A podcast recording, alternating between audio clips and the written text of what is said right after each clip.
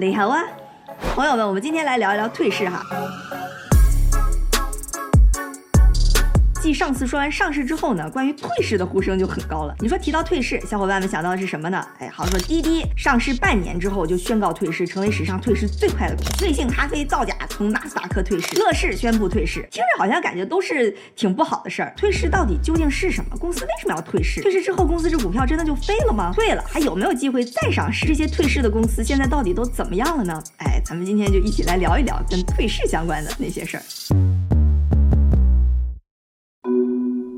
首先啊，退市是什么？英文呢叫 delisting，就说白了，大众之后就没有办法在公开市场上去买卖这个股票了。你想上市哈，就一个公司都大张旗鼓的各种正面宣传，但你有没有感觉到退市哈，一般都是悄没声的。一旦受到了大家的关注，要么是有什么造假丑闻，反正都是一些不太好的事情。所以经常呢，退市就会给大家一种哎这个公司快不行了的印象。但其实哈，退市呢可以主要分成两大类，一类呢叫自愿退市，一类叫非自愿退市或者叫强制退市，这两者是存在着很大。差异的。不过啊，小林最近还总结出了第三类，就是强制的自愿退市。哎，这个我们一会儿再说。你说我们之前讲上市的时候，说上市那么好，又可以圈钱，又可以套现，又无限的风光，那为什么有些公司会选择自愿退市呢？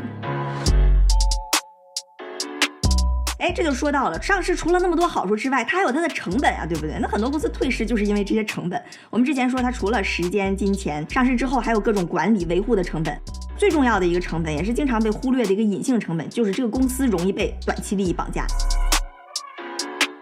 你想，这个公司每个季度、每年都要发财报，对吧？那管理层肯定不希望任何一个财报不好看，财报一不好看，大家对它的预期就会不好，股票就会下跌。但是呢，你想，如果一个公司它现在想下一盘大棋，比如说它想投入到一个高风险，但是呢未来收入也可能会很高的项目，或者是开展一些新型的业务模式，这种情况下很可能短期都是看不到回报的，它下个季度的财报就一定会很难看。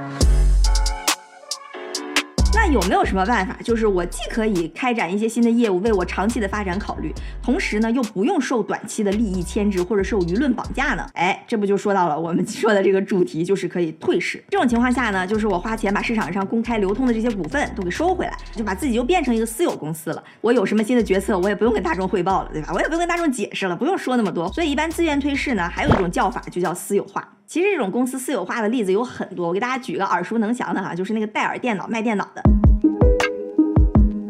其实戴尔一九八八年很早就上市了，然后一直就是卖私人电脑，直到二零一三年的时候哈，Michael Dell 就是他的创始人，发现那时候像平板电脑、手机对私人电脑的业务冲击很大。二零一二年他们业绩下滑了百分之七，已经连续七个季度 miss projection，就是没有达到预期，有点卖不下去了。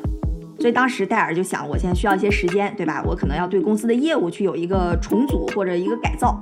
但这样一方面投入很大，另一方面这投进的钱也不一定就能激起什么水花，短期收入可能还会下降，股价也会波动。所以当时呢，Michael Dell 就想把戴尔给私有化，这样好方便他去为戴尔的长期拓展去有一些改动。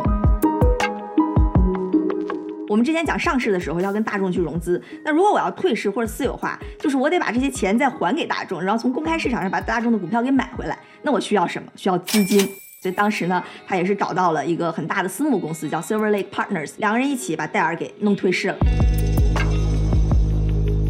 那时候戴尔的市值差不多是两百五十亿美金，也是那时候最大的一个私有化的案例。其实私有化一开始呢，戴尔也没有找到什么特别好的方向，就还是在那卖电脑。到底卖的怎么样呢？因为它是私有公司，我们是拿不到它的数据的。但是呢，美国就有媒体报道说，二零一三年它退市的时候，那一年它的盈利还是二十四亿美金，但是二零一五年的时候就已经亏十二亿美金了。所以那两年，你想它那日子肯定也不好过。但它现在是私有化了，对吧？所以它其实可以屏蔽掉外界那些不必要的舆论的杂音，我就 focus 在找到我新的业务方向。直到二零一五年的时候啊，这个新方向终于让戴尔给找到了。时呢，他就看好了一家叫做 EMC 的公司。这 EMC 是做什么？做那种给企业服务的云计算、数据存储这块。戴尔就觉得呢，嗯，这个未来是有前景的。那你想啊，EMC 在软件方面，在企业资源方面很厉害。那我戴尔卖电脑的，我硬件方面很厉害，同时就在市场上有知名度。那我们俩这么一结合，就是强强联手。戴尔就决定要收购 EMC，来一个业务上的大整合。虽然说是收购哈，但其实那时候 EMC 的市值比戴尔还高，有四百五十亿美金，所以戴尔又借了很多外债，哎，算是把这个 EMC 给买下来了。事实也确实证明啊，这个眼光是对的。就在之后，戴尔的整个收入里面，个人卖电脑其实也就没什么大波动，还是那么样。但是呢，企业服务这块呢，从一五年到一八年，这部分的收入就翻了一番。而且在这个并购案里边哈，值得注意的一点也是非常有意思的一点是，这个被收购的 EMC 哈，它虽然是个私有公司，但是它持股百分之八十一个上市公司叫做 VMware。所以当戴尔收购了这个 EMC 之后呢，它就相当于控制了一个上市公司百分之八十的股权。还记得咱们当时讲上市的时候吗？有一种上市方法叫什么？叫借壳上市，或者叫反向收购。戴尔既然控制了这个已经上市的 VMware，相当于它有了这么个壳，也就是说，等它想上市的时候，哎。就可以进行这么个操作。果不其然哈，一八年年初的时候，戴尔就宣布，哎，要进行一个反向收购，然后再次上市，在一八年底的时候就顺利完成。这个并购反向收购这儿听着可能有点复杂哈，我们简化，你可以想象成是这样，就是戴尔他是个男的，Hello mate，然后他娶了一个老婆，这个老婆叫 EMC，Hello，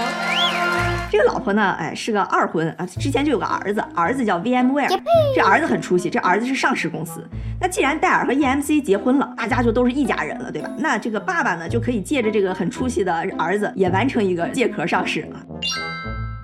大概是这么个意思啊，感觉说的好像更复杂了，你来理解一下。所以你看哈，戴尔的私有化算是相当成功，甚至被福布斯评为叫做 Deal of the Century，就是世纪大案。首先它肯定是大，对吧？你想戴尔加上 EMC 加在一起，当时这并购案的市值是六百七十亿美金，在 IT 界那就数一数二的，并且跟 EMC 合并之后，两个人有这个协同作用，相当于帮助戴尔去起死回生了。而且还有非常非常重要的一点，就是对戴尔的创始人 Michael Dell 本人来讲，他当时二零一三年把戴尔私有化的时候，他在戴尔的股份价值是三十八亿美金，拥有百分之十五的控制权。私有化的时候呢，他自己已经拿了一些钱进去，就去公开市场上买股票。之后在收购 EMC 的时候呢，他也是靠的借债，所以股权也没有被稀释。二零一八年再次上市的时候，Michael Dell 在戴尔的价值已经达到了三百二十亿美金，持有一半的股票和接近百分之七十五的投票权。所以你看这么哎一一进一出，自己的身价一下翻了十倍。你看这就是退市的作用啊，它可以让 Michael Dell 带着整个公司潜心钻研，就关小黑屋里好好自己研究业务，看怎么样能有更好的发展。等我整好了，我再哎一出来焕然一新，身价暴涨。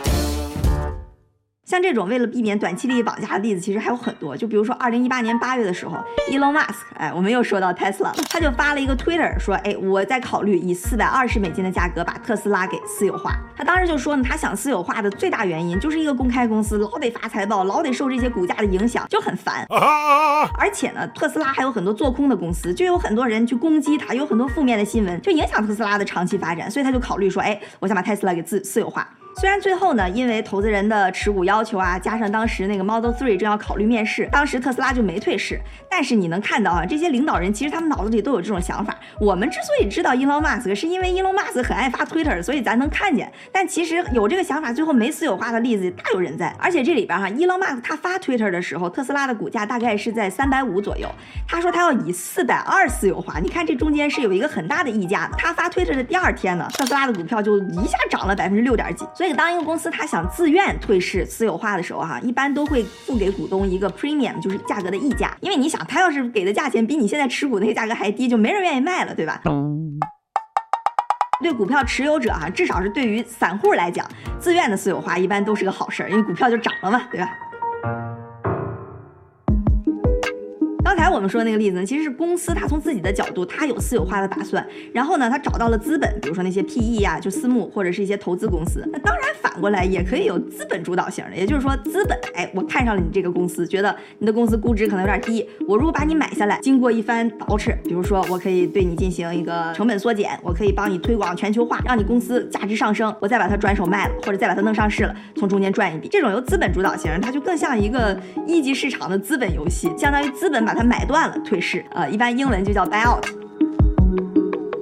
这个其实也是自愿退市里边啊更常见的一种形式。你就看有一些公司在资本的操作下进进出出，进进出出。给大家讲一个非常有代表性的例子哈，就是你吃过汉堡王吗？这是个非常有意思的公司，就一会儿上市，一会儿退市，再上市，再退市，再上市，就经过了好几个资本给他一顿折腾。因为这种餐饮业哈，尤其是快餐，其实它的商业模式都已经非常成熟了。这种成熟的产业发展到后期呢，什么产品呀、模式啊，也都摸得差不多了。主要呢就是一些运营效率上面的优化，都没有什么创始人什么事儿，就是一帮资本在里边一顿捯饬。其实不光是 Burger King，就我们看到的那些大的连锁品牌啊，快餐，到最后其实都是资本的游戏。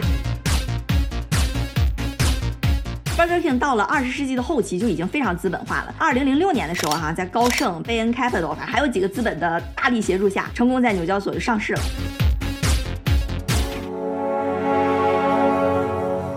之后呢，Burger King 其实经历了一段低谷期，就它市场营销也比较萎靡，业绩呢也比较一般。之前投资的那个大股东私募公司哈，他就觉得反正也上市了嘛，就想脱手呀，就是击鼓传花嘛，他就开始想给这个 Burger King 找个下家。于是呢，就联系到了一家叫做三 G Capital Three G Capital 的一个巴西的投资公司。简单介绍一下三 G Capital 哈，大家可能听说的不是很多，但是你可能听说过很多啤酒品牌，比如说百威呀、什么 Corona 呀、Stella 这些，他们其实都是三 G 倒腾出来的。然后在消费品行业哈，也非常善于搞兼并收购和运营方面的优化。零八年的时候呢，就在欧洲并购了两个酒厂，就是这个 A 什么玩意儿和这个 InBev。后来呢，又陆陆续续收购了很多其他的品牌，现在已经是全球最大的啤酒制造商。我们说回来，Burger King 哈，三 G 当时看着 Burger King 就觉得业绩确实一般，但是呢，他对这个品牌价值是有认可，所以就想，既然我是这个行业的翘楚，那不如让我买过来捯饬一下吧。哇！就花了四十亿美金，这里边有十二亿是他自己出的现金，然后又借了二十八亿的债，就把 Burger King 给买下来了，私有化了。收购之后呢，就利用他们的经验哈，开始对 Burger King 进行大刀阔斧的改造。首先，第一就是 Burger King 一开始是一个自有品牌，他们就觉得应该弄成一个连锁店，弄成个加盟店的业务，然后能扩大、迅速扩大品牌的规模和影响力，去跟麦当劳抗衡。第二，就是在营销上主推他们的一个拳头产品 Whopper，就是中文叫皇堡。比如说，他们赞助 Super Bowl 的广告，就找一个大明星，咔就吃那个汉堡。而且他们推出了一个 campaign，就一个活动，就你只要在麦当劳门店六百 feet 的范围内拿 Burger King 的 app 点这个黄堡，就只要花一分钱就可以点。你说这不是明摆着跟麦当劳抢生意吗？这么一顿操作下来，两年之后哈，就让 Burger King 的业绩和影响力都有了突飞猛进的提升。那对于三 G 来讲，下一步就是把 Burger King 再弄上市呗，这样市值就可以更高了。所以当时他们就找到了另一个资本市场的大佬，叫做 Bill Ackman，然后搞了一个 Stack，又借壳上市。关于 Set，如果想了解之前上市的那个视频，我们也讲过哈。好，我们接着回来说，这还没完，这才一进一出，对吧？三 G 觉得 Burger King 还有潜力，他就又开始用他的老策略，就是国际化。他看好了加拿大的一个咖啡连锁品牌叫 Tim Hortons，然后就想把 Burger King 和这个加拿大的品牌给合并。你想要合并嘛？另一个又是个加拿大的品牌，所以呢，三 G 又把这个 Burger King 从纽交所哎又给弄退市了。合并完之后呢，叫 Restaurant Brands International，这个新的公司又在多伦多和纽交所都上市了。到二零一九年的时候，哈，这个新的合并公司的股价又翻了一番，市值已经达到了三百亿美金。所以这个三 G 呢，经过了四五年的折腾啊，出进出进，把 Burger King 从一个卖汉堡的品牌变成了一个北美汉堡加咖啡这么一个快餐连锁大亨，现在已经超过了七千多家门店。三 G 自己这边呢，也从最开始的十二亿现金的投入，变到了现在价值的两百二十亿，整整翻了二十倍。而且补补充一下哈，三 G 在把 Burger King 下架又跟加拿大那个品牌合并的这个 deal 里头，他还拉上了著名的股神巴菲特，因为我们知道巴菲特很喜欢投这种消费品行业的 deal 吧。巴菲特和三 G 这也不是第一次合作了，在一三年的时候哈，他俩就一起把一个亨氏，就是卖番茄酱的那个品牌联合给私有化了。然后一五年的时候呢，又和一个上市公司卡福，就我们都知道那个食品品牌给合并了，就相当于哎这公司又变成上市公司了。所以你看哈，这种成熟产业里头就是一堆大佬搁那儿，你进进出出买买卖卖，哎就反正还挺。有意思的，那你看这些资本的介入、私有化，其实只是中间的第一步，后面肯定是要它再价值上升，要么再上市，要么是以其他方式去退出。所以有些人就问了，你说这些公司退市之后，它还能不能再上市呢？那答案你看肯定是能，而且很多公司退市就是为了捯饬捯饬再上市的。理论上，私有化还有一种情况，就是说当这个股价已经跌到很低，甚至低于管理层觉得比这个公司的资产价值还低的时候，那我就可以把这个股票给买回来，因为更便宜了嘛，对吧？就比如说哈，国内早年有一些上市公司，现在业务可能已经不是特别好了，但是呢，他在早期买了很多房产，现在这个公司的主要资产呢就是房子，房价一涨之后，公司的资产价格就涨了，甚至可能房价的那个价值哈，比股票算出来的那个市值价格都高，就是房子变卖了都比股票值钱。那这种情况下哈，只要公司愿意，它是可以以这个市场上比较低的价格把股票给收回来的。但是因为这个情况，私有化其实。在理论上还存在，但是现实生活中是非常少见的。不过啊，当公司股价比较低的时候，公司可以不私有化，全都买回来。很常见的情况呢是，如果公司手里有现金，我可以买回来一部分股票，就叫 share buyback，就是股票回购。关于回购哈，你一定要知道的一个例子就是苹果公司。我们都知道苹果公司有钱，这十年来它一共花了四千多亿美金回购自己的股票，是美股里边回购最多的公司。股票回购是一个给市场和投资人注入信心的一阵强心剂。你想，公司都愿意自己花钱把股票给买回来，那肯定一方面说明这个公司现金流非常充足，就是有钱；另一方面呢，也说明这个价格买回来它肯定是值的。不过哈，有经济学家的数据统计就表明，其实公司它也搞不准自己这股价是被高估还是低估了。但是它在市场上一搞这么股票回购，确实是展现出来它非常的决断有信心。所以你看，苹果的市值一度达到了三万亿美金。除了业绩好、现金充足，还有一个非常重要的原因，就是它这个大规模的股票回购，让市场对它的信心。非常足。你看啊，我们刚刚上面讲的自愿退市的情况，原因各不相同。有的是公司为了长期发展，公司层面主导的；有的是资本主导的；有的是管理层回购主导的。但不管哪一种情况吧，都是公司自己想要这么做的，一般股价也会上涨。所以说，对于散户来讲，都是个好事儿。有自愿退市，就有非自愿退市。这个非自愿一听就是自己不情愿的，所以一般都不太好。不过这里边啊，有一些是自己迫不得已，还有一些纯粹属于自己作死。非自愿退市的第一种情况就是公司的经营状况不好。讲哈，这股票上到市场上是要公开交易的，证监会和交易所为了保障大众不要承担过多的风险，就会对这些公司的经营状况有要求。一旦业绩不行了，达不到要求，就说明你风险太大了，不适合公开交易了。交易所或者证监会就会强制你退市。一般会有一系列的指标，最常见的跟经营相关的，比如说利润。比如说国内 A 股哈，两年亏损，那个代码就会打个 ST；三年亏损就是星号 ST，再往后还不行，对不起，直接要进入退市的流程。再比如说像纳斯达克、纽交所，我们经常听说一个叫做 One Dollar Rule，就是说如果一个公司的股票持续三十天都在一美金以下，那你就会收到一个退市的警告。然后九十天你还整顿不好，哎，那对不起，你也要退市了。其实每个不同的交易所就类似相关的规则也都有很多，都是跟经营状况相关的。你说一般一个公司经营状况不好的时候，我们听说就是哎哪个哪个公司要破产了。那你说破产和退市到底有没有关系呢？是不是说一个公司申请破产保护了，它就一定要退市呢？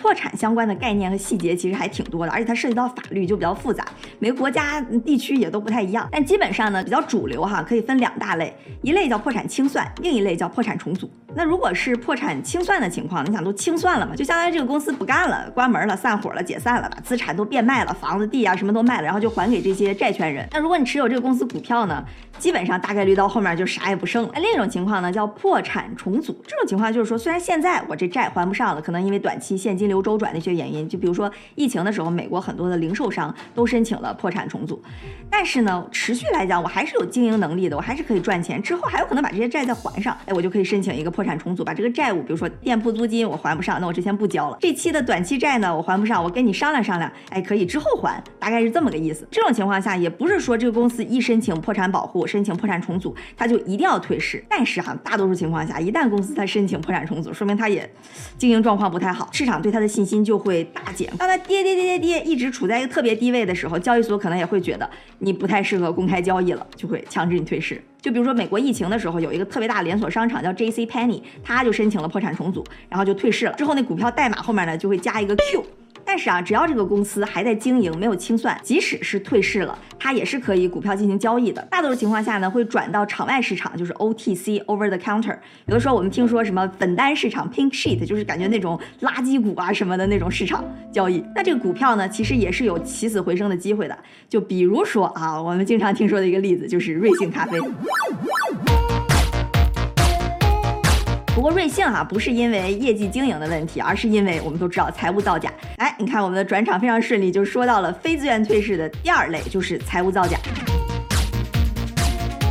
财务造假是严重违反法律规定的，不守规矩，那我肯定不能让你在市场上交易了，对吧？瑞幸咖啡财务造假是二零二零年被爆出来的，一开始还不承认，然后介入调查，最后发现纸包不住火了，承认吧。在二零二零年五月底的时候，就被纳斯达克勒令哎退市。这种强制退市呢，一般就会定一个时间点，说好了哈，这天这天这个股票就退市，停止在公开市场交易了。所以在这之前，如果你持有股票，你还是可以卖的。如果说你不卖，那也没关系，你还是持有股票，但只不过就之后转到一个场外市场去交易，就比如说 Pink Sheet 粉单市场，在粉单市场呢，它的流动性就会变差，有的时候会规定哈，每周只有周几周几周几可以交易。所以你看哈，一般强制退市，股票肯定都哗哗哗哗往下跌。但是呢，跌到一定程度的时候，假设你觉得这个股票公司未来有可能会起死回生，重振旗鼓。那现在这股票都跌的这么点钱了，卖了也拿不回来多少钱，那我还不如就拿在手里得了。这种情况也是有的。好，我们接着回来说瑞幸咖啡啊，很多朋友就知道瑞幸咖啡到退市就完了，那后来到底怎么样了呢？瑞幸咖啡其实在它最鼎盛的时候，股价都达到了五十多，被勒令退市的时候，一下跌到了不到两块钱。但在他退市的这一年多的时间里，在粉单市场涨幅已经达到了百分之五百多。然后他们自己也表示，也在积极的做准备，希望能够重新回到主板。首先业务方面哈，瑞幸咖啡虽然是退市了，但是像我们刚刚说那个破产重组的情况，它还是在继续运营。一方面啊继续开店，另一方面给领导班大换血，业绩呢也有所反弹。另一方面哈，面对造假，首先承认错误的态度是相当的好，老老实实的把一九年的财报重新提交了，二零年也也是按照要求按时提交。造假嘛，那这 SEC 证监会肯定要对他进行罚款。在二零年底的时候哈，瑞幸就对外宣布了，已经跟 SEC 达成和解，交了差不多十二亿人民币的罚款。另外呢，在二零二一年二月份的时候，瑞幸咖啡也申请了破产重组。你就别提破产重组就觉得它不行了，其实这是个好事儿，就是他希望跟债权人也能达成个和解。如果债权人这边也觉得他 OK 了，不追究他责任了，那瑞幸咖啡还是有可能再重新回到主板。所以你看哈，他这么各方面都表现这么好，就是为了有一天能够重新上市。非自愿退市的第三种情况，就是因为法律要求。就比如说，在二零二一年年初的时候，哈，特朗普在卸任前的前几天就公开表示说，中国移动、中国电信、中国联通这三大通信股跟中国军方有联系，哎，所以就不能在美国上市，就勒令这三大通信股。从美国退市，但是啊，这个事儿就是雷声大雨点小，你听着好像感觉这个新闻很大呀，一这三大公司要退市了。但其实这三大运营商在美国上市部分的那个市值哈，其实没有很多，加起来才不到两百亿人民币，在这三个公司的总股本里边只占百分之二点二，所以这个占开牌退市呢，对公司的运营影响是非常有限的。而且这边从美国一退市，哎，另一边就在 A 股和港股就都重新上市了。哎，我们说到退市再上市，你是不是想到了一个名字？哎，没错，就是滴滴。这就是小林总结的第三类，叫做强制自愿退市。因为从自愿和非自愿这个分类来讲，哈，滴滴是属于自愿退市的，但是它里边确实有一些强制的因素，所以我们就把它归成强制自愿退市。这也是史上最快的上市到退市的记录。从六月三十号上市不到半年，十二月三号，哎，就宣布要从美股退市，启动港股上市的流程。滴滴在纽交所上市的时候，哈，它其实是一个叫做 ADS 的形式，就叫 American Depository Share。你可以理解成有一个银行，它把买了滴滴的股票，它在中间经过一系列操作，以 ADS 的形式挂到纽。纽交所，这样美股的投资人就可以在纽交所进行公开买卖了。其实大多数在美国上市的海外公司都是通过这种形式操作。所以对于滴滴这次来讲呢，它首先得在港交所上市，然后把这些 ADS 从纽交所摘牌，然后以一定的协议转到港交所这边。所以如果说你持有这个 ADS，就持有滴滴的美股，但是不卖，相当于你从美股的投资人转成了港股的投资人。听，过这么多精彩的案例哈，退市我们就说差不多了。总结一下哈，有自愿退市，有非自愿退市，或者叫强制退市，还有小林总结出来的这种强制自愿退市。你看一个简简单单的退市背后，其实还有挺多名堂的。就像我们之前讲上市的时候，其实不是所有公司一上市就都那么的光鲜亮丽。退市呢，也不像大家想象的就那么前途暗淡凄惨。尤其是自愿退市里边，在很多私募或者资本的推动下，其实退市是这些资方他们众多武器库里边非常重要的途径之一。那小林呢，也是希望借着今天这个视频啊，和上次我们讲的上市，这样我们对这个一级市场里边的运作和操作能有一个新的认识，也希望你都啊听明白了啊。对于公司和投资人都不尽相同啊，不尽相同的意思就是有很大不同，因为不尽相同，有些人以为是相同。这段录完，咱们可以吃一段冰烤红薯，怎么样？